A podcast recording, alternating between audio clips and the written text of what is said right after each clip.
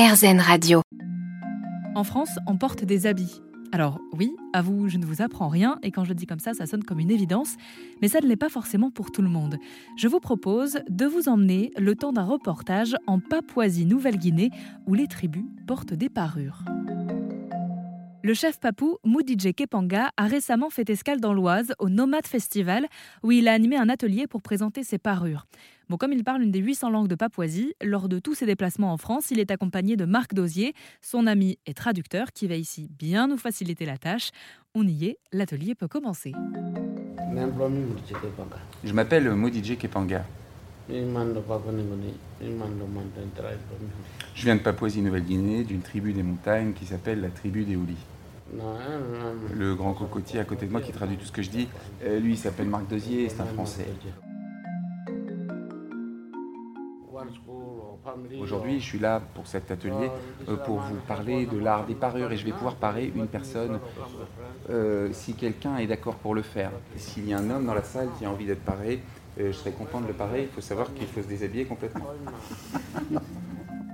Vous les avez entendus aussi, les rires gênés? Eh bien, à ce moment-là, globalement, euh, on se dit tous non, euh, ils rigolent. Eh bien, je vous le dis tout de go, ils ne rigolent pas.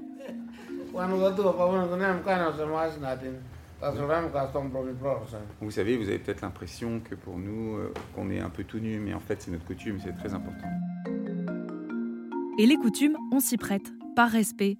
Alors, quelques mains courageuses se sont levées. C'est un homme nommé Benjamin qui a donc dû se plier à la tâche et servir de modèle des pieds à la tête. Ça, ça a vraiment beaucoup de valeur. Ça s'appelle un kina.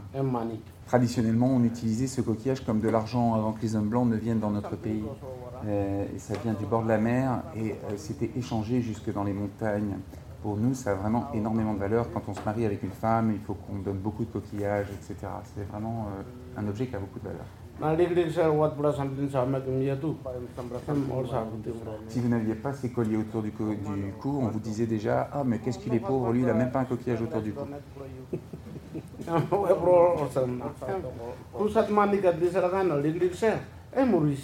Et quand vous aviez des coquillages comme celui que je vais vous mettre autour du cou, vous étiez très riche. Alors vous allez voir, je vais faire de vous un homme riche. Alors que pense ce nouvel homme riche de sa tenue? Eh bien, à la fin de l'atelier, je me suis faufilée vers Benjamin pour lui demander son avis directement en tant que modèle d'un jour. Euh, bah alors c'est pas très agréable, c'est des, écorces, des, trucs qui viennent de la nature, donc c'est pas très très doux et c'est assez chaud, la, la, coiffe est assez chaude, mais sinon c'est très sympa. Je me sens un peu déshabillé. Au tout début je pensais que j'allais garder le caleçon, mais euh, écoutez, bon ouais, c'est tout est bien caché a priori. Ouais, je vous rassure, on voit rien. Et se plier aux coutumes d'un autre pays quand on s'y rend, c'est aussi ce qu'a dû faire le chef papou Moudidje Kepanga. En arrivant en France, il a troqué ses parures contre une chemise et un pantalon. Non, non, hein. Ça ne me pose pas de problème de porter des habits. Euh, les premiers occidentaux qui sont venus dans ma tribu en 1930, en 1940, euh, sont venus, ils ont été habillés. Maintenant, dans ma tribu, nous avons l'habitude aussi de nous habiller. Donc euh, moi, dans, ce que je suis dans mon village, bon, je ne porte pas de chaussures, euh, je, porte beaucoup de, mes parures traditionnelles, mais je peux porter des habits. et d'ailleurs, lorsque je viens en France, je préfère porter des habits parce que chez vous, il fait froid, et donc pour moi, c'est important. Donc ça ne pose aucun problème de porter des habits. C'est peut-être en s'intéressant avec bienveillance et en partageant avec générosité qu'on aboutit au mieux vivre ensemble.